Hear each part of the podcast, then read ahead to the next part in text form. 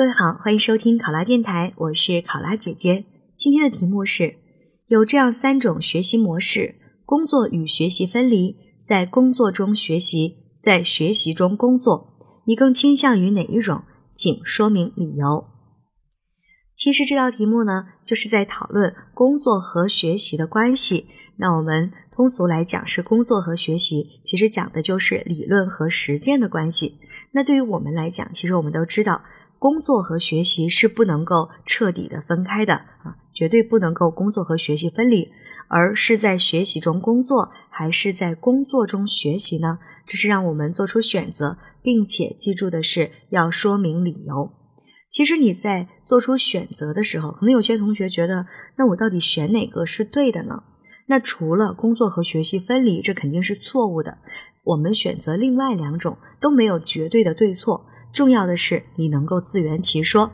当然了，相对来讲，因为毕竟你是要即将走上工作岗位的人，可能相对来说，在工作中学习这样的答案是比较合适的。好，现在考生开始答题。这三种学习的模式都是在探讨学习和工作的关系。那对于工作和学习分离这种模式，我不赞成。而后两种都有一定的道理，但是结合我目前的实力情况来看。我更倾向于在工作中学习。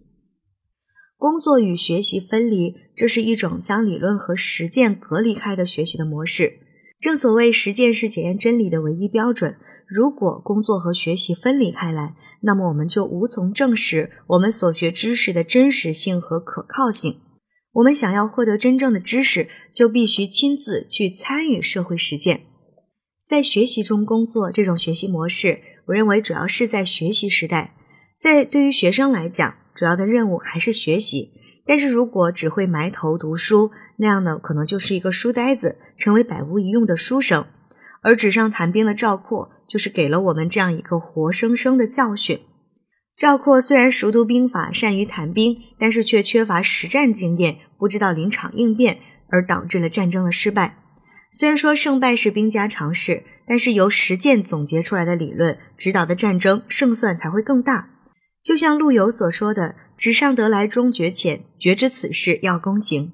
当代大学生面临严峻的就业形势，更应该注重在学习之余参加一些实践活动，以便更好的用理论来武装自己。而在工作中学习，我认为主要指的是我们走上工作岗位之后的学习模式。已经参加工作的我们，更多的时间是要在从事实践活动，而缺少了学习的时间。我们也经常会听到已经工作的人说：“哎呀，工作太忙了，哪有时间看书啊？”其实，在这种情况下，我们的实践就可能会失去与时俱进的理论指导。在我们所处的时代，这是一个学习的时代，是一个日新月异的时代，知识的更新令人目不暇接。如果不学习，就会落后，甚至学习慢了也会落后。因此，一个人无论从事什么工作，在什么工作岗位上，都必须把学习作为人生的第一要务。我们必须要做到活到老学到老，保证工作所需的知识用之不竭。总之，工作和学习对于每个人来讲，就如同鸟之两翼，车之两轮，缺一不可。如果想要事业有成，两者不可偏废其一。离开了学习，工作会失去创造的源泉，发展会缺乏前进的动力；而离开了工作，知识就不能转化为创造力，失去应有的实际意义，学习也就会失去了努力的方向。考生答题完毕。想要获取本题思维导图及更多公考信息，欢迎关注“考拉公考”微信公众号。我是考拉姐姐，我们下期再见。